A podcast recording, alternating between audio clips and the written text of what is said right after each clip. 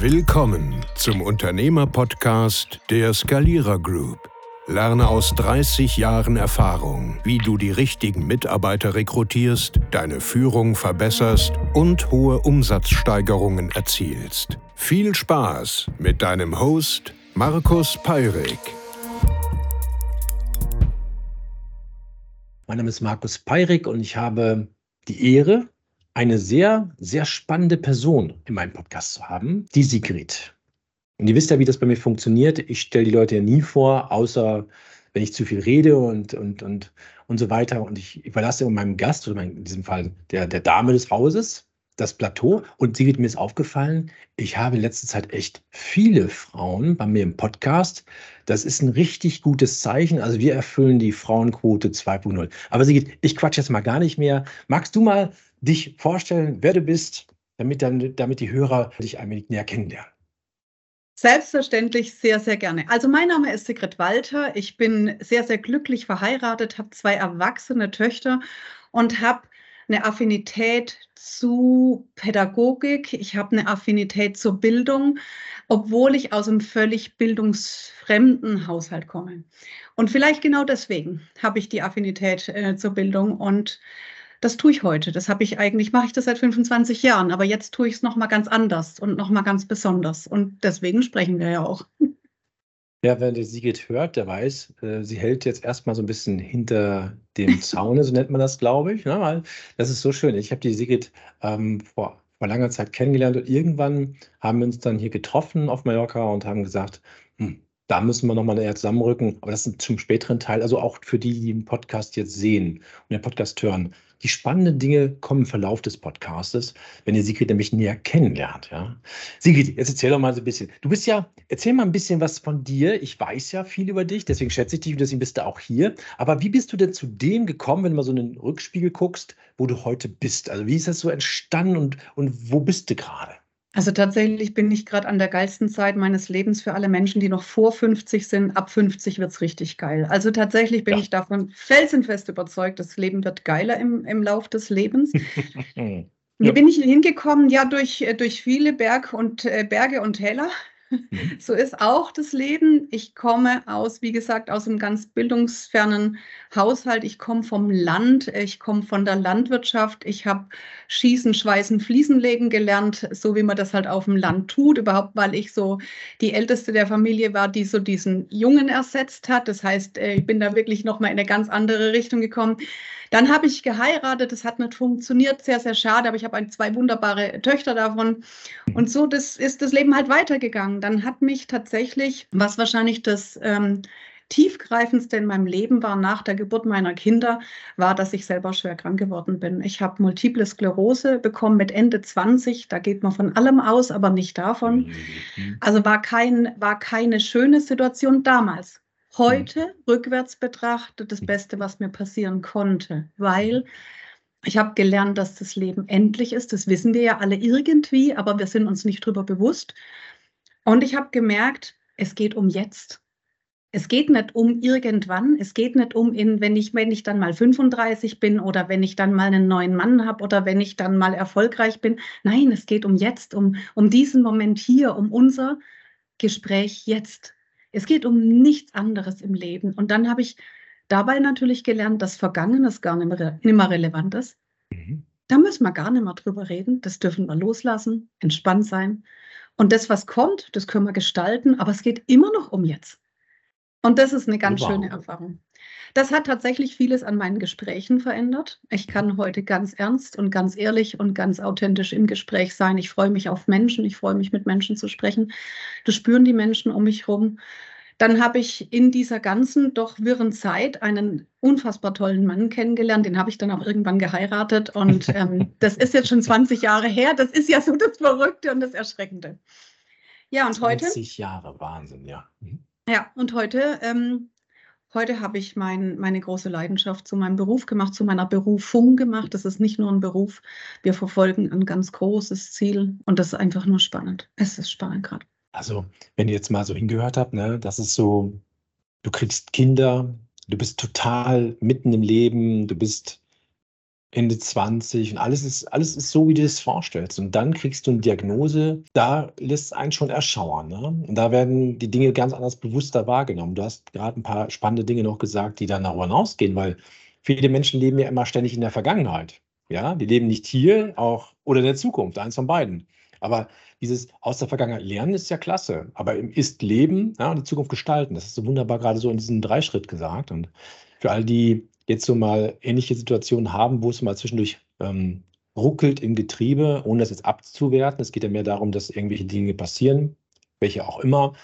Ähm, nimm doch mal ein Beispiel in Sigrid. Also, die sitzt hier gerade vor mir und ähm, ich kenne sie auch privat, also sieht privat genauso gut aus, ja, ist genauso dynamisch und äh, das siehst du ihr nicht wirklich an, dass sie jetzt dort, ähm, äh, ne, also gut, Verläufe von Krankheiten sind immer ein bisschen unterschiedlich, da will ich auch gar nicht darauf, aber das ist schon was mit dem Kopf, ne, wo der Kopf man sagt ja bei der Maus irgendwie so, ne, wo der Kopf rein äh, durchpasst, passt der Körper hinterher. Und ich glaube, ja. das ist ein Thema. Und jetzt diese große Mission. Lass doch mal, lass doch mal hören, weil ich, als ich Sigrid kennengelernt habe, war es so, ihr Mann Falk und Sigrid sitzen dort, wir sitzen im Café und ich sehe diese Augen von ihr leuchten. Ja, und denke mir so, die brennt. Die brennt für das, was sie tut. Das ist kein Schauprogramm hier und irgendwelche Schauspielerkunst, die sie auswendig gelernt hat. Die brennt. Und da war ich auch angezündet und ich bin noch angezündet. Aber erzähl du doch mal, wofür du brennst. Ja, das ist tatsächlich, das hat auch, das hat natürlich, alles hat immer eine Vergangenheit, warum man mhm. dann brennt. Ich brenne für die Hilfe für Kinder mit einer Schwierigkeit im Lesen und Schreiben. Mhm. Ich will grundsätzlich mit einem großen Team eine riesen Delle ins Universum hauen für Kinder mit Legasthenie. Und wir werden das ganze Ding so aufrollen, dass man grundsätzlich, und ich spreche jetzt von in 20 Jahren, darüber nachdenkt, was wir da eigentlich gemacht haben. Wir werden was ganz verändern. Wir werden was völlig neu machen. Oder wir sind schon dabei, es neu zu machen. Also das ist nicht was, was gerade erst im Entstehen ist. Es ist da. Und es, ähm, ja, ich helfe Kindern. Ja, aber, aber gehen wir mal kurz auf das Thema Lese-Rechtschreibschwäche zurück. Ich bin ja bekennender Legastheniker, das weißt du ja, das war auch unser Running Gag immer, ich gesagt habe, weil ich erinnere mich noch an meine Schulzeit, wie anspruchsvoll und traurig solche Tage sind, ja. wenn du gewisse Dinge nicht kannst. Ja, und dann habe ich äh, schnell entdeckt, hm, okay, es liegt ja nicht unter mir, vielleicht kann ich ja andere Sachen besser, aber nicht jeder ist ja jetzt gleich vom, vom Gedankengang so drauf. Und Heute ja, schreiben wir Bücher. Jetzt wird der eine sagen, ja klar, das äh, macht dann Ghostwriter. Nö, das macht er schon selber, ja. Nur korrigieren lasse ich jemand anders. Natürlich, weil es cleverer ist. Ne? So. Aber erzähl doch mal ein bisschen zu diesem Thema, was da überhaupt los ist in der Welt. Das, das sehen die Leute eigentlich gar nicht, ne? Ja, also ich glaube, als allererstes müssen wir mal eine Sache sehen. Es gibt verschiedene Schwächen im Leben. Es gibt Kinder, die haben mit dem Rechnen mehr Schwierigkeiten. Es gibt Kinder, mhm. die haben im Lesen und Schreiben mehr Schwierigkeiten. Was passiert ist, ist, dass wir beim Rechnen tatsächlich so sagen, naja, der ist halt schwach in Mathematik. Und das lassen wir so zu. Das ist halt so. Manche sind halt da stärker und andere da. Das lässt man so stehen. Ist es jetzt beim Lesen und Schreiben so? Dann verändert sich die Haltung. Dann verändert sich die Haltung dahingehend, naja, die hätten ja vielleicht mehr üben müssen, die hätten vielleicht hm. mehr Druck gebraucht, die hätten hm. vielleicht ähm, besser in der Schule aufpassen müssen. Und tendenziell ist der Mensch, der nicht richtig lesen und schreiben kann, per se als dumm mhm. betrachtet. Mhm. innerhalb unserer Gesellschaft. Aber wie gesagt, Mathematik ist, naja, da kann man schwach sein. Deutsch, mhm. wenn man schwach ist, hat man nicht genug gemacht. Und dieses Damoklesschwert hängt über allen Eltern, die dieses Thema betreffen, mit ihren Kindern und auch über den Kindern. Also das Kind geht in die Schule und hat das Gefühl, na, irgendwie bin ich halt dümmer wie der Rest dieser Welt. Mhm. Und damit müssen die leben. Und damit habe ich leben müssen, damit hat meine Tochter gelebt. Und deswegen muss ich sagen, hat mich das natürlich auch auf, auf verschiedene Art und Weise getroffen. Also nicht nur, dass ich das selber erlebt habe als Kind und sehr wohl gewusst habe, okay, alle in meinem Umfeld waren gescheit, nur ich halt nicht. Hm. Und ähm, dann hat sich bei mir, wenn es einen selber betrifft, dann kann man es ja irgendwie, dann kompensiert man es irgendwie. Aber wenn es dann dein eigenes Kind trifft, mhm. dann bist du getroffen. Das ist wie angeschossenes Wild. Stimmt, wenn ich jemanden erreichen möchte, dann muss ich dem Kind was tun. Und als das bei meiner Tochter war, habe ich gemerkt, stopp, jetzt ist Schluss. Jetzt ist Ende Gelände, jetzt muss was verändert werden. Und ich bin schon immer in einer alternativen pädagogischen Richtung mit meinen Kindern unterwegs gewesen. Aber da war es dann nochmal so, wo ich gesagt habe, so jetzt gehen wir auf ganz neue Wege. Mhm. Und so bin ich auf den Weg gegangen und habe gesucht, gefunden, wieder gesucht, wieder gefunden, viele, viele spannende Menschen getroffen und in dem ganzen Prozess einfach realisiert, das kann man anders machen, das kann man besser machen, man kann es für die Kinder machen. Mhm. Und das machen wir. Das machen wir heute. Ich habe eine eigene Methode entwickelt für Kinder mit einer Lese-Rechtschreibschwäche. Und dann habe ich angefangen und es war spannend, das war toll. Aber ich habe gemerkt, ich komme nicht rum. Ich habe so viele Anfragen, dass ich im Leben nicht zurechtkomme. Und mhm. dann wusste ich, okay, wir müssen es, wir müssen es größer machen. Aber ich habe nicht gesehen, was größer sein kann, mhm. bis ich dich getroffen habe. Und, und, dann hat einer gesagt, das ist wichtig, das machen wir größer. Und dann habe ich mir gedacht, ja, dann lass loslegen. So ist das also entstanden. Wenn man sich, ja, das, das nochmal, ähm, nochmal ein Satz dazu, das muss man sich mal vorstellen. Du wirst als Kind, wirst dir beigebracht, du kannst das nicht. Ne? Also erst, wenn du ein kleines Kind bist, du kannst laufen, freuen sich alle, ne? oh, guck mal, kann schon laufen, sag schon Mama, sag schon Papa. Dann kommst du in den Kindergarten, das ist die erste Restriktion, da wird dann beigebracht, dass du letztendlich irgendwie zu funktionieren hast. Gut, Regeln und Abläufe sind wichtig, aber funktionieren heißt jetzt nicht nur negativ. Und dann kommst du in die Schule und dann wird, wirst du belohnt mit Zahlen. Ja, also ist alles vorbei. Und wenn du dann ähm, andere Dinge ähm, viel besser kannst, äh, dann ist das egal, aber das System funktioniert nur so gut, wie du messbar bist. Und dann wirst du halt gemessen und dann sagt man sich, ja, so richtig kann er nicht, dumm.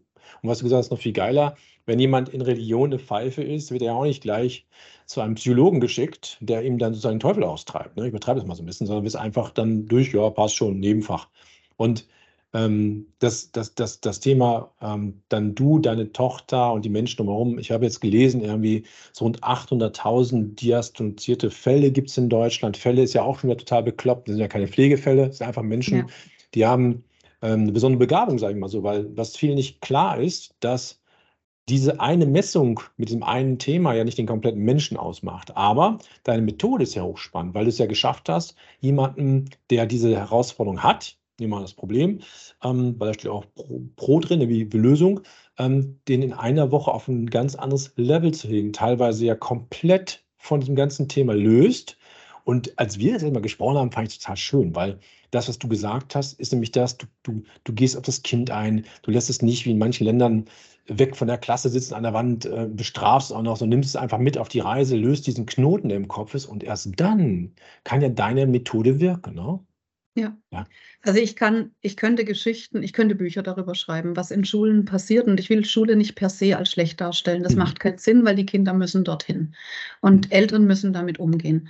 Aber so wie das in der Gesellschaft halt ist, wird so die Mitte wird ganz gut abgegraben, die, mhm. die ist versorgt.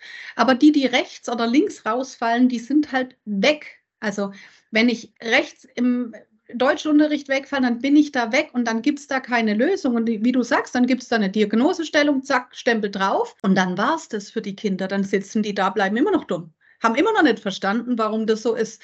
Und da muss, da muss, da müssen wir hin. Das, das müssen wir anders machen. Und die Forschung geht ganz stark dahin, wo kommt es her? Mhm. Und ich bin tatsächlich schon immer ein lösungsorientierter Mensch, kommt wahrscheinlich aus meiner Vergangenheit. So in der Landwirtschaft musste man auch eine Lösung finden. Da konnte man jetzt nicht die Sau alleine irgendwie stehen lassen, da muss man sehr. Ähm, und ich habe gesagt, okay, wie ist denn die Lösung dafür? Mich interessiert nicht, woher das kommt. Mich interessiert nicht, ob das Kind einen Stempel hat, wo drauf steht Legasthenie oder Lese-Rechtschreibschwäche oder isolierte Leseschwäche oder isolierte Rechtschreibschwäche. Mir geht es darum, kind, dem Kind fehlt was und ich habe eine Idee entwickelt, wie kann man das richtig gut machen. Und wir machen es ganz einfach. Wir machen erstmal, holen wir Kinder ab. Mhm, wir genau. geben denen mal wieder ein Gefühl von, du bist kind was sein. wert. Ja. Und wir nehmen ihnen die Schuld.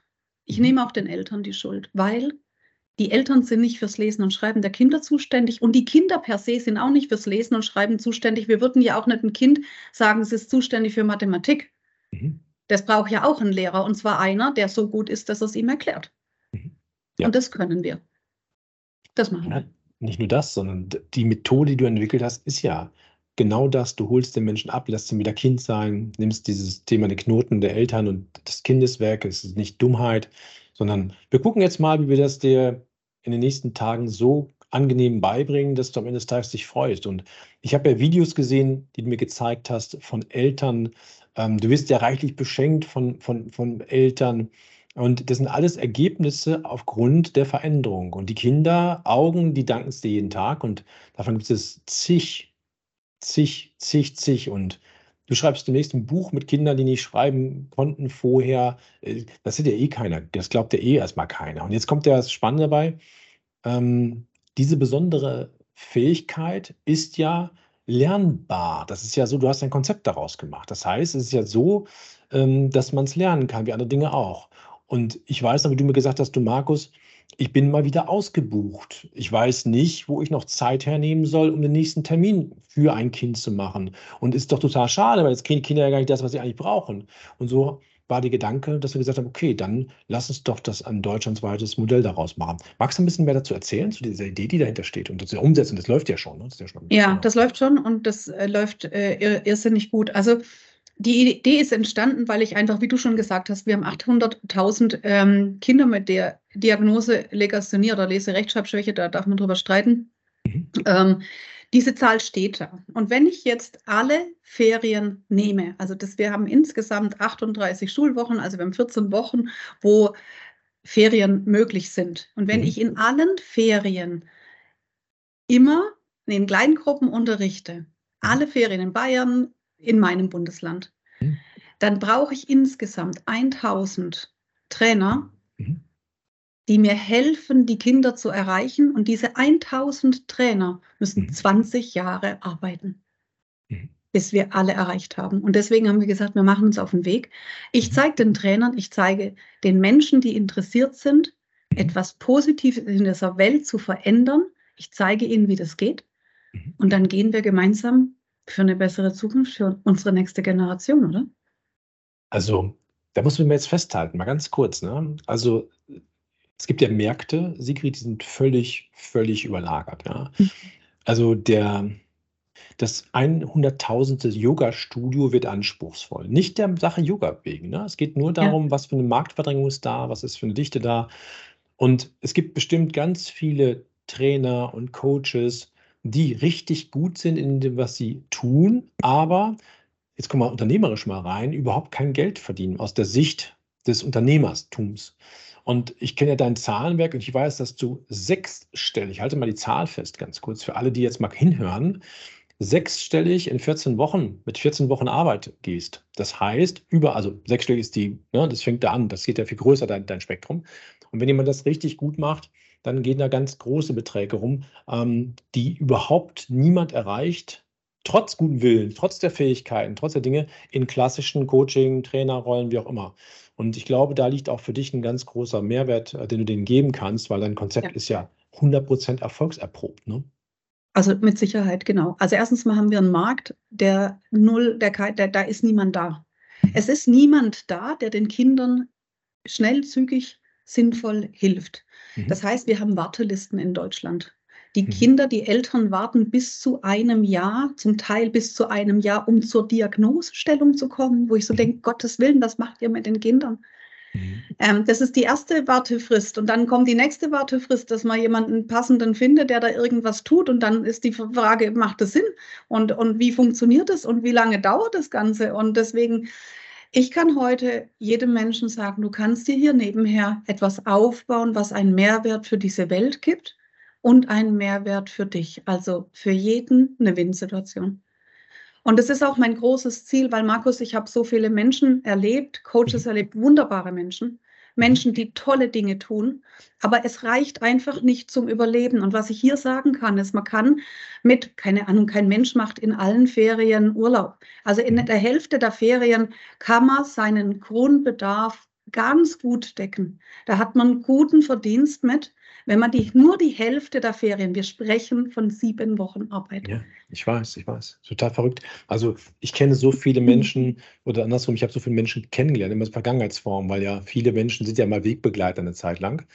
Und ähm, die, wie du gesagt hast, sich richtig gut in dem auskennen, was sie machen. Und du hast gerade von Nebentätigkeit gesprochen. Ich glaube sogar, wenn jemand sieht, dass das Programm, was du anbietest, sind so drei Module, das ist so ein Selbstmodul, ein Praxismodul und ein, ein Marketing-Tool, weil das fehlt den Leuten ja eh. Also die meisten scheitern ja heute nicht daran, dass sie die, die Übungen kennen, ja, beispielsweise im Yoga. Die scheitern in der Marktkapitalisierung, dass sie in den Markt gar nicht reinkommen. Ja. Und da hast du ja auch das gesamte runde Paket gemacht. Und ich glaube, ähm, wenn ich heute einen Beruf habe, den ich mag, schließt das ja nicht aus, dass ich mit dem auch richtig Geld verdienen kann. Und wenn ich dann noch Gutes tue, dann ist das, glaube ich, die Abrundung 2.0. Es gibt dann keine Steigerung mehr. Ja?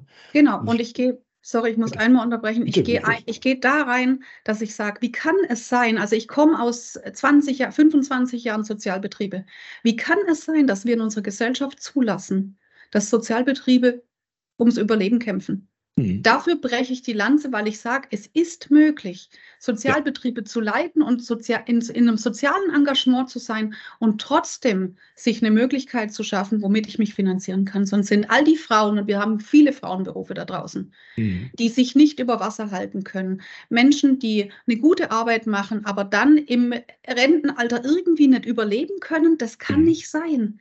Und dafür möchte ich auch gehen. Ich möchte auch für die Menschen gehen, die tatsächlich eine Unterstützung brauchen. Es geht mir nicht nur um die Kinder. Wir haben hier wirklich einen Gewinn für alle. Aber ich bin davon überzeugt, Markus, wenn wir uns einem höheren Zweck stellen, dann wird es immer für jeden Beteiligten ein Gewinn sein, für jeden. Ich glaube, dass ähm, vielen Menschen gar nicht klar ist, äh, Sigrid, dass die, die um Überleben kämpfen. Ja, die machen zum Beispiel ähm, sind Mentalcoach beispielsweise und sind da richtig gut drin.